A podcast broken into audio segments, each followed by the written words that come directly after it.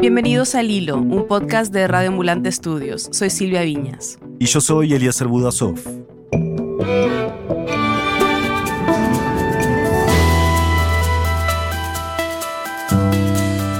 Desde marzo y durante ocho meses, todos hemos visto una y otra vez este tipo de noticias. Y uno de los peores momentos que atraviesa la economía mundial afectará gravemente a América Latina. Se presenta en el continente un panorama económico oscuro con una caída del Producto Interior Bruto de media de un 9%. La Organización Internacional del Trabajo registró un desempleo histórico en América Latina y el Caribe del 13%. Según la Comisión Económica para América Latina y el Caribe de la ONU, la CEPAL, la economía de la región este año verá un retroceso histórico, el más grande en 120 años. Hoy seguimos la historia de tres negocios en Argentina, Panamá y Ecuador, desde sus inicios hasta su lucha por sobrevivir durante la peor crisis económica en décadas, una que pocos podían prever es 13 de noviembre de 2020.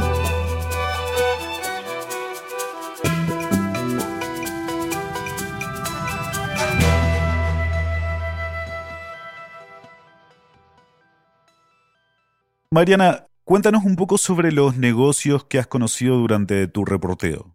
Uno de los primeros negocios con el que me encontré fue este, un restaurante en Buenos Aires, en Argentina. Ella es Mariana Zúñiga, productora de El Hilo. Es un bistro que está ubicado en la localidad de Victoria, una localidad considerada de clase media. Esta es como una casa, un caserón grande como de 1900, que está cubierto por un bosque y la chef se llama Flavia Lafico. La atención era como recibirte en casa. A mí era muy más que normal verme pasar por las mesas, charlar con los clientes, estar en los detalles de cada plato. Ella no solo es la chef, sino también es la dueña del lugar. Silvestra era un restaurante con un espíritu muy lindo. Te sentabas y no te querías ir. Se llama Silvestra en honor a su bisabuela. Le gustaba mucho cocinar, ella vino de Italia, el único hijo italiano, que, o sea, nacido en Italia, de Silvestra y Sixto, que era mi bisabuelo, fue mi abuelo Antonio, a él le encantaba cocinar, aprendió a cocinar con su mamá y yo desde muy chiquita cociné con él y bueno, es toda una historia familiar eh, muy cercana y que hizo que yo amara la cocina desde muy chiquita. Flavia abrió Silvestra alrededor del 2018. Cuando la economía argentina no estaba en su mejor momento. Pero Mariana dice que Flavia decidió arriesgarse. Esta es una señora que después de años de trabajar en el mundo corporativo, ya cansada de ese mismo negocio, pues decide que quiere algo más para su vida y abandona su trabajo. Y dije, la me encantaría tener un restaurante en algún momento. Empecé a estudiar cuando tenía 42 años hice la carrera de Masterchef. Mediados de 2017 alquilé la propiedad, que era una propiedad muy antigua y muy venida abajo. Y ahí Flavia empezó con la construcción del bistró, un proceso que termina en octubre del 2018, cuando oficialmente Silvestra abre sus puertas al público. Era es un sueño, fue un sueño. Entonces, ¿qué pasó cuando llegó la pandemia? Bueno, para ella fue un momento de mucha incertidumbre porque no sabía qué hacer. Directamente se cae la actividad, en un 80%. O sea, la gente dejó de ir al restaurante. Le empieza la cuarentena, ¿no? Con lo que nos obligan a cerrar. En Argentina empezó una cuarentena muy estricta el 20 de marzo. Estuvieron dos meses cerrados y al final, después de dos meses, vuelven a abrir y en Silvestra se dan cuenta que la única manera de sobrevivir es convertir el restaurante en un restaurante de delivery. La municipalidad de San Fernando no permitía hacer takeaway solo por delivery. Nosotros no teníamos contratadas ni app de delivery. Nosotros, de hecho, en realidad volvimos a arrancar el 25 de mayo, que empezamos con un locro especial que lo hicimos y lo publicamos. ¿Qué tal? ¿Cómo le va? Hoy es lunes. Silvestre está cerrado, pero yo cocino en casa. Este miércoles tenemos un súper especial de tagliatelles al raúl. Cada semana promocionaba sus platos a través de videos que publicaba en Facebook y otras redes sociales, esperando así atraer clientes. Pasta seca italiana, pero con una salsa muy potente para encarar estos días de invierno y todo este frío. Y sinceramente, en función de algunos volúmenes, a ver, no se acercaba ni al, de casualidad al 10% de lo que nosotros hacíamos con el restaurante en situación normal. ¿no? Buen día, ¿cómo les va? ¿Ya pensaste qué te vas a pedir hoy? En unos minutos vamos a volver a la historia de Flavia, pero ella no es la única persona con quien habló Mariana para este reportaje. La verdad es que quería saber cómo esta pandemia está afectando a otro tipo de negocios. Entonces conocí a una señora que se llama Estela Lauri y Estela es la dueña de varios teatros en Panamá. Yo soy Estela Lauri, yo soy psicóloga de profesión y bueno, tengo más de 30 años de ser actriz, productora. Y Estela es exactamente la clase de persona que te imaginarías cuando piensas en alguien que dirige un teatro para niños. Es una señora risueña, tiene una sonrisa gigante, habla mucho, tiene como ese espíritu de niños que a algunos se nos va, pero el, el de ella parece como vivir con ella en permanencia. Y yo llegué a Estela porque encontré un video de ella en redes sociales. Hola, los saludo desde el local de Bambalinas y de Bambatíteres, local que nos toca despedir hoy. Ella estaba sentada en lo que parecía un teatro pequeño y en ese video ella se estaba despidiendo del público y anunciaba que uno de sus teatros, ubicado en la ciudad de Panamá, iba a cerrar sus puertas. Estoy segura que nos vamos a volver a ver físicamente. No sé dónde, no sé cuándo, pero tengo fe en que eso va a ser así. Muchas gracias de verdad a todos. Cuando yo grabé el video fue el momento en que ya estábamos sacando todo en el camión del acarreo. Yo tuve que tratar de grabar como cinco veces, calmarme, tomar agua. Hice toda mi labor mental para poder despedirme. Pero sobre todo mi dolor es, digo, por tantos recuerdos, porque ahí creció mi hija. Hubo fines de semana por años enteros en que no nos íbamos a ningún lado porque yo quería estar ahí sentada en el lobby, recibir a la gente, o sea, realmente fue una cosa muy familiar. Estela describe el teatro como un lugar muy mágico, muy especial, dedicado 100% a un público infantil, porque normalmente a veces son teatros que presentan obras de adultos y de niños, pero ella decidió que para no tener que cambiar escenografía y no tener que estar moviendo todo el escenario todo el tiempo, ella quería hacer un teatro únicamente para niños. Entonces, todo, desde la decoración, como el hall de entrada, todo estaba dedicado a, la experiencia de los niños, juguetes por unos lados. Ella mm, dice que vio muchos niños crecer ahí. Teníamos un teatrino hermoso y lo que hacíamos era teatro de títeres. Las historias clásicas en títeres, historias nuevas en títeres. Hola, yo soy la señora Potts. Y yo soy Chip. Y los invitamos a ver La Bella y la Bestia en Mamá Títeres. Aladino, los Dálmatas, a mí me gusta mucho mezclar cuentos. O sea, hacíamos este tipo de combinaciones, eh, la Cenicienta con el príncipe del rock. A mí me gustaba que una obra fuera invierno, la otra fuera dentro del mar. Durante la semana del 9 de marzo se detectó en Panamá el primer caso de coronavirus. Así que tanto Estela como otros teatristas decidieron inmediatamente cancelar esas funciones que tenían previstas para ese fin de semana. Ahí los dueños de teatro nos reunimos inmediatamente se creó un grupo de WhatsApp entre dueños de teatro y en todos tomamos la decisión de cerrar, o sea, de suspender. Con los primeros casos, todo en Panamá se paralizó, como en Argentina. El 25 de marzo se decretó la cuarentena y ha sido una de las más estrictas en la región. Y los teatros en Panamá por el momento siguen todavía cerrados. Pero aunque sigan cerrados, ¿han tratado de hacer algo como para adaptarse a la cuarentena? Ya en mayo, tanto Estela como los otros teatristas pues se dieron cuenta que la situación iba para largo y entonces se reunieron como la Asociación de Teatro de, Panamá para decidir qué hacer. Empezaron a dar funciones a través de Instagram o Facebook Live y eso fue lo que hizo, lo que hizo Estela, como que tratar de llevar el teatro de títeres a Internet.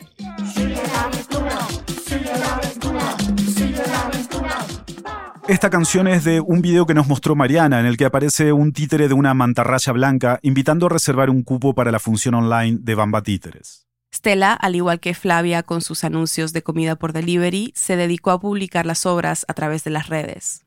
Mariana, nos contaste la historia de un restaurante, ahora de un teatro, que son emprendimientos claramente afectados ¿no? por la pandemia. ¿Hablaste con algún otro tipo de negocio? Sí, también hablé con Michelle Arevalo, que ella dirige un espacio de coworking. Soy cofundadora y gerente general de Impacto en Ecuador. Es un espacio que tenía mucha personalidad. Podías ver en cualquier momento, no sé, tú regresabas a ver y había un espacio que había unos chicos jóvenes jugando con robótica y luego caminas más adelantito y ves en otra oficina que está gente aprendiendo a tocar música pero con sus audífonos y entonces quieres imaginarte la música que están tocando. Eh, siempre había gente colaborando. Me imagino que con la cuarentena Michelle tuvo que cerrar todos los locales, ¿no? Pues sí, y fue muy duro para ellos porque no es solo que ellos no tienen un espacio donde trabajar, sino que dejaron a muchas personas sin un espacio a donde ir. Ellos esperaban realmente ni siquiera recibir alquiler de parte de, de las personas que les alquilan el espacio de coworking, pero Michelle me cuenta que fue muy grato para ella saber que varios siguieron pagando. Encontramos mucha gente que nos dijo, miren, ustedes estuvieron ahí cuando nosotros no éramos nadie y creyeron en nosotros. Y ahora que ustedes están en apuros, cuenten con nosotros, vamos a pagar el arriendo completo.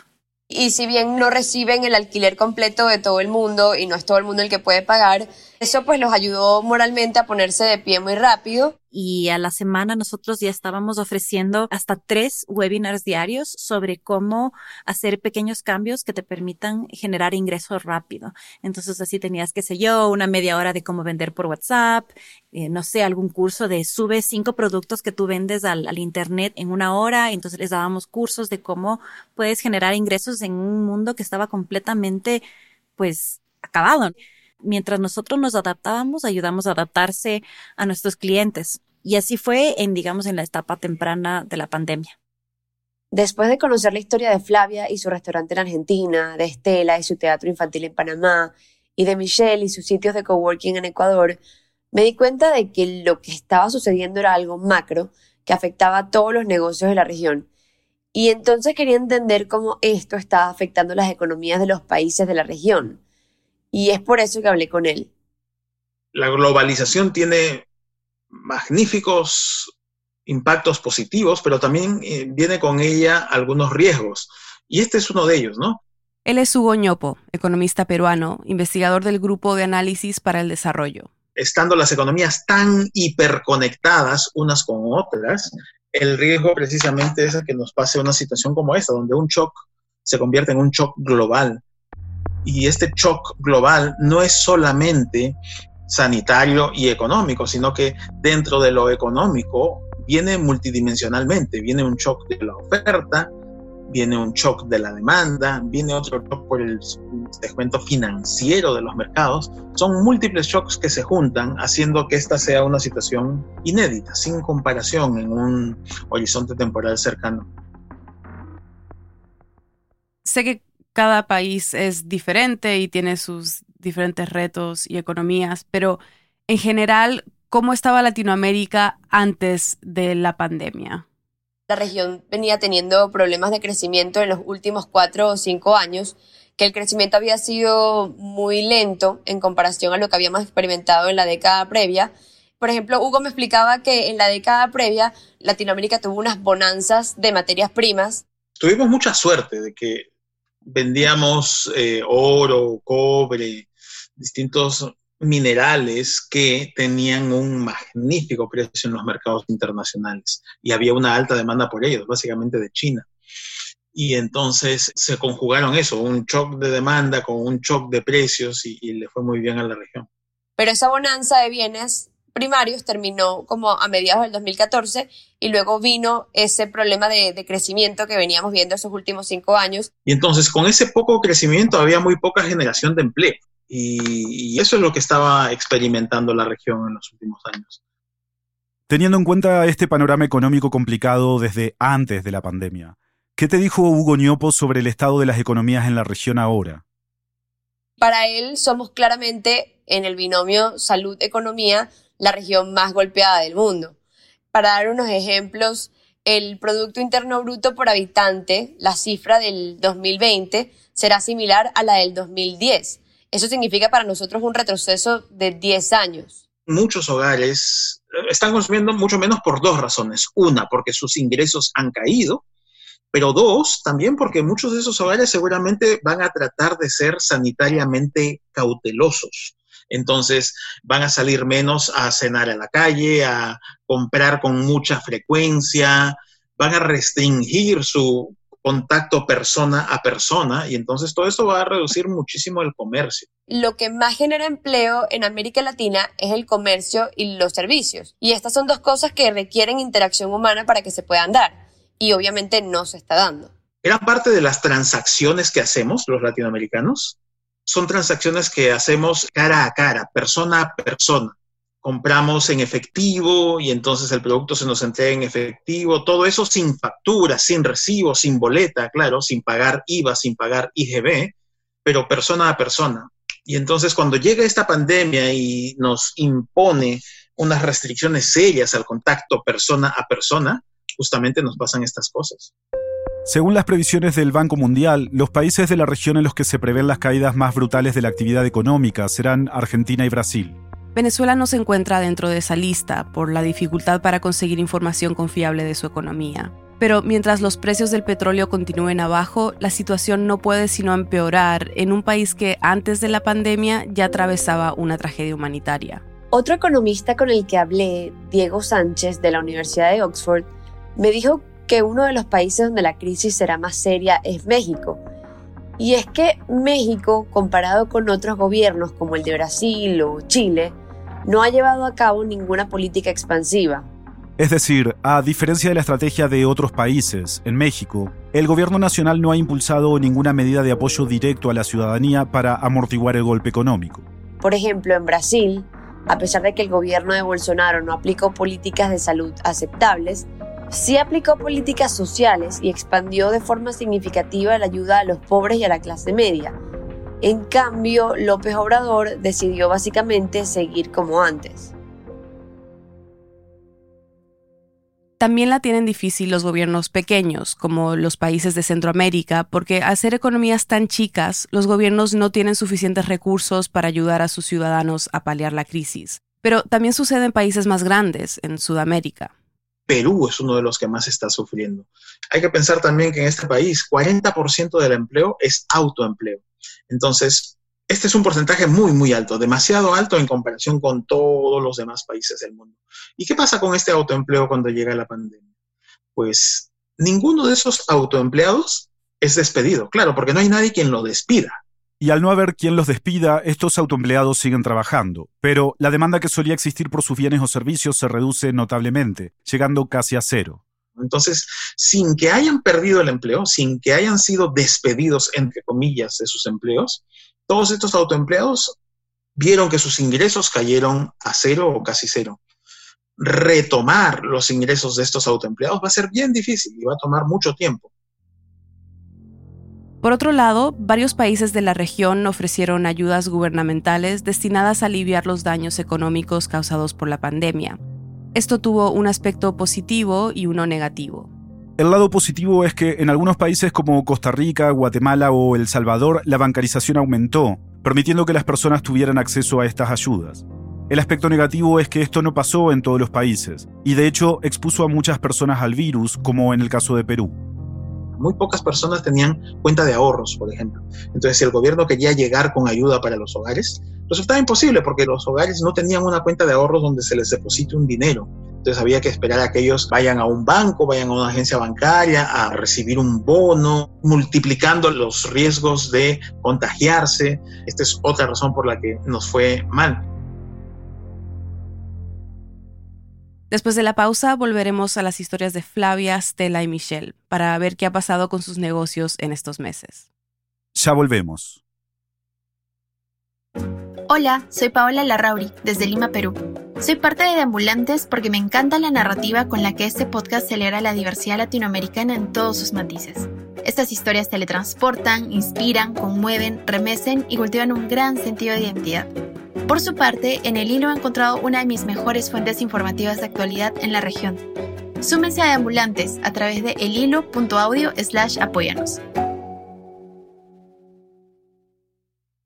Volvamos a las tres dueñas de negocios con las que hablaste, que nos contabas al principio. Las tres tuvieron que cerrar por las cuarentenas de sus países.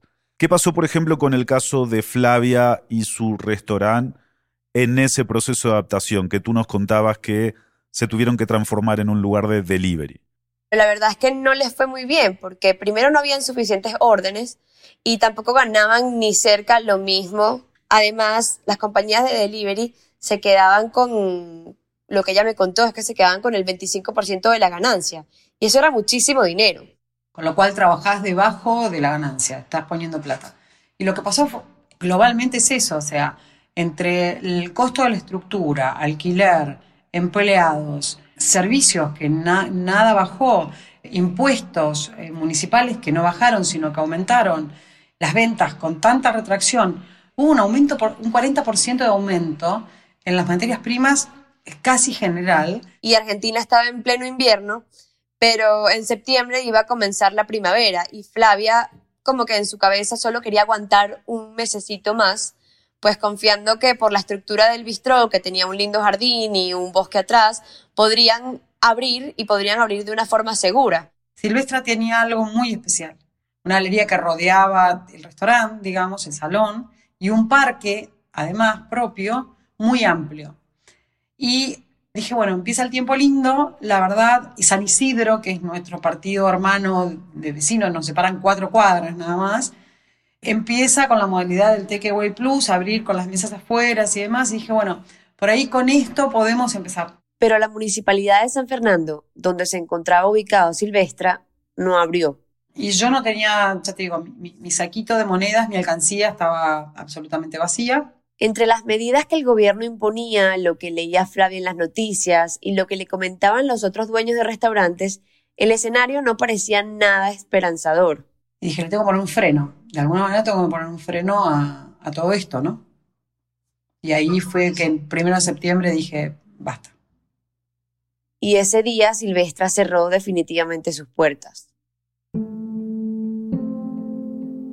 Me imagino que fue súper duro para ella. ¿Qué te dijo sobre ese momento? ¿Qué, ¿Qué, le pasaba por la cabeza? Estuvo como muy mal anímicamente por varios días.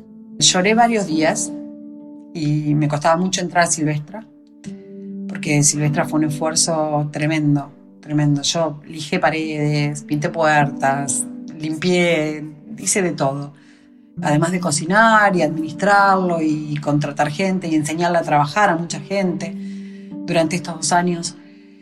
La verdad es que tengo una gran sazón y la verdad es que me siento en un momento que me es muy extraño porque implica una gran parálisis para mí. Es muy difícil no saber cómo seguir o qué hacer. Mariana, de los otros casos que nos contaste, ¿no? ¿Qué fue lo que pasó con Stella y su teatro en Panamá?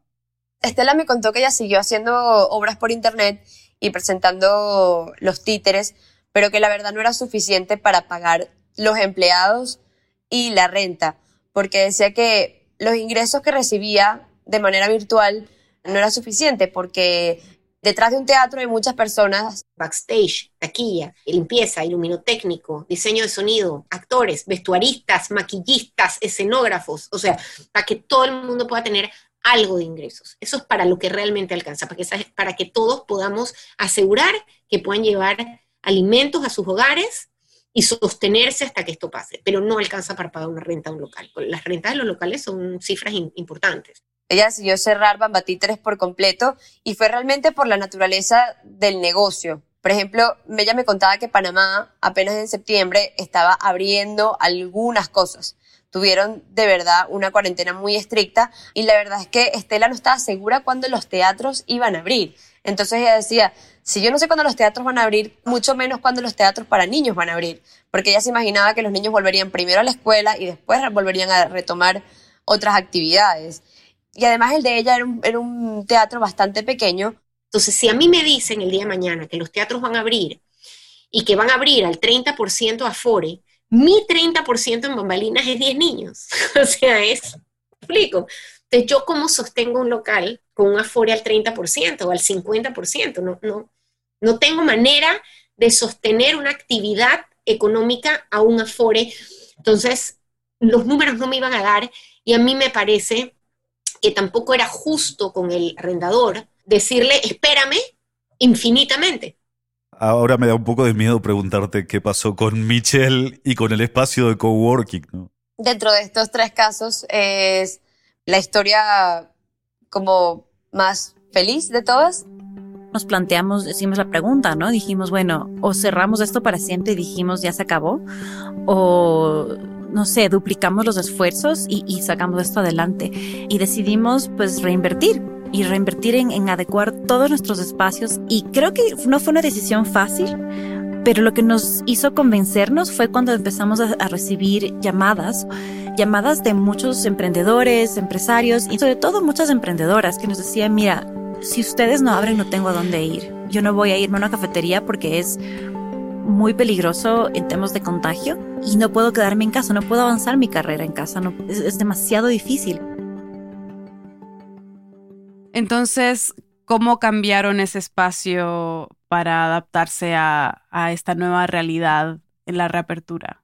El uso de tapabocas se hizo obligatorio dentro del espacio de coworking y ella me describía Impacto como un lugar muy alegre y le perturbaba un poco el hecho de que no se le podían ver las sonrisas a los trabajadores, entonces mandaron a hacer unos tapabocas para todos que tenían unas sonrisas graciosas como para, sí, subir el ánimo y alegría dentro de, del espacio y que no fuese tan, tan extraño estar trabajando con, con gente que tiene la cara la mitad tapada diseñamos estos módulos lindísimos de, de, separación en la cual tú puedes estar en una mesa grande compartiendo tal vez con unas seis personas, pero estás separado por un módulo que tiene un, un, vidrio transparente. Entonces tú te sientes, estás seguro, pero no pierdes la visibilidad y el contacto visual que tienes con otra gente, que es, es lo lindo de sentirse en un espacio abierto, ¿verdad? A lo largo de este año, las empresas han aceptado que el futuro del trabajo no se parecerá en nada a lo que era antes. Muchos empleados no regresarán a sus oficinas hasta mediados del 2021 y es posible que otros nunca vuelvan a trabajar desde su oficina. Ahí es donde negocios de coworking como el de Michelle pueden tener un rol más importante del que solían tener. A mí me inspira mucho pensar en nuestros espacios de coworking como unos centros de reactivación y de reconstrucción, como los que había también después de la Segunda Guerra Mundial en los cuales, digamos, eh, a nivel de barrio, tú tienes un espacio en el cual puedes ir y, y, sentirte apoyado y sentir que todo es posible y que es hora de empezar a reconstruir. Entonces eh, es eso, ¿no? Entonces tal vez el coworking ya no va a ser este sitio todo hipster en el cual los chicos ahí artísticos y emprendedores tecnológicos se reúnen, sino más bien un sitio donde la gente que quiere trabajar duro y reconstruir se encuentra. Y ese es el futuro y, y va a ser un honor poder servir a esa gente con esto de la reapertura, hemos visto en Europa, en Estados Unidos, que se está desencadenando una segunda ola de contagios. ¿Cómo afectaría una segunda ola a las economías de nuestra región? Cuando uno responde ante una adversidad la primera vez, es complicado, pero no es imposible. Generalmente hay recursos, aunque sea pocos, para hacer frente a algo, a un shock, una primera vez. Pero si llegara una segunda ola, si llega un segundo shock, el cuento es muy diferente porque esa inmediatez con que pasa no permite que te hayas podido recuperar. Si pensamos en el caso específico de una familia, una segunda ola podría ser letal, porque después de responder a un primer shock, ya no te quedan recursos para responder por segunda vez. Estos economistas, ¿qué te dijeron sobre cuáles serán las consecuencias de esta crisis económica? Ellos dicen que a corto plazo va a haber un aumento de la pobreza, pero que nuestros países han sabido desde hace mucho tiempo combatir la pobreza y ya han desarrollado varias técnicas, entonces que van a utilizar estas políticas y metodologías para combatirlo. Entonces, si bien habrá pobreza, también habrá un montón de políticas para atacarla. Y por ese lado es algo bueno. Pero según Hugo, por ejemplo, los que van a terminar sufriendo los impactos mayores van a ser las personas que están en el medio, es decir, esos hogares de medianos ingresos a los que realmente casi nunca llegan esos programas de recuperación. La clase media, según él, serán los grandes perdedores de esta situación. Y también me decía que habrán impactos más allá de lo económico. El trabajo doméstico va a aumentar. Y si hay un lugar que todavía es tremendamente inequitativo en nuestras sociedades, es justamente en nuestros hogares el trabajo doméstico es repartido de una manera absolutamente desigual entre hombres y mujeres en nuestros países. Más o menos, cuatro de cada cinco horas de trabajo doméstico en nuestros hogares son hechos por manos femeninas. Solamente un quinto o poquitito más es hecho por manos masculinas. Y si a eso le sumas ahora que esas tareas han aumentado, la sobrecarga de trabajo no remunerado en las mujeres va a ser más alta. Entonces, todo ese camino que veníamos recorriendo en los últimos 20 años hacia una equidad de género se va a deshacer en una medida importante, en gran medida. Hugo también me comentó sobre un segundo impacto social que tiene que ver con la educación. El retroceso de muchos jóvenes en el desarrollo de sus habilidades será enorme y es por esto probablemente que muchos de ellos van a terminar abandonando la escuela y quedándose pues con muy poca escolaridad, lo que a su vez los va a dejar con muy pocas herramientas para que el día de mañana puedan enfrentar el mercado laboral. A medida que se ha propagado la pandemia, millones de personas han perdido sus empleos. El riesgo, como ya lo hemos reportado en episodios anteriores, es un aumento de la informalidad en la región para poder sobrevivir. Y el problema del aumento de la informalidad es que hace casi imposible poner en práctica cuarentenas estrictas, porque la gente vive de salir a la calle a buscar ingresos. Y hay algo que Diego Sánchez, el economista de Oxford, me comentó que me pareció muy interesante, y es que no podemos olvidar que la situación económica y la situación de salud están totalmente conectadas. No es que una está separada de la otra, sino que se trata de un círculo continuo que se vincula el uno al otro.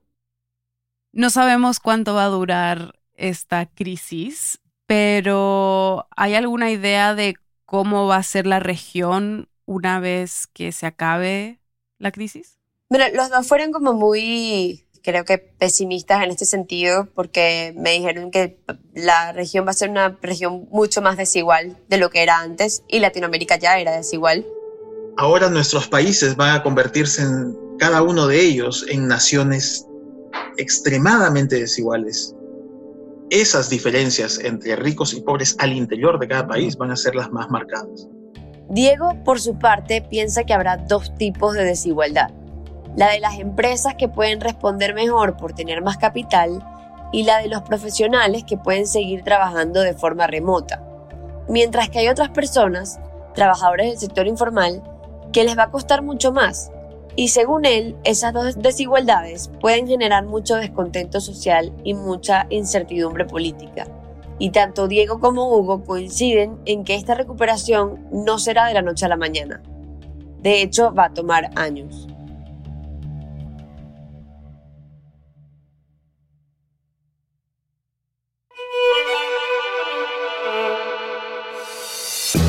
Hilo somos Daniel Alarcón, Álvaro Céspedes, Mariana Zúñiga, Elías González, Desire Yepes, Paola Leán, Jorge Caraballo, Miranda Mazariegos y Carolina Guerrero. Nuestro tema musical lo compuso Pauchi Sasaki. El Hilo es una producción de Radio Ambulante Studios. Gracias a nuestros compañeros de Radio Ambulante por todo su apoyo y gracias a los oyentes que se han unido a nuestro programa de membresías de ambulantes. Este fin de año tenemos una meta. Necesitamos que se sumen 800 nuevas personas. Así garantizaremos la sostenibilidad de Radio Ambulante y del Hilo en 2021. Únete en el hilo.audio slash apóyanos y desde ya muchas gracias. Para recibir los episodios del Hilo cada viernes por la mañana en tu bandeja de entrada, suscríbete a nuestro boletín semanal en el hilo.audio slash correo. Yo soy Silvia Viñas. Y yo soy Eliezer Budosov. Gracias por escuchar.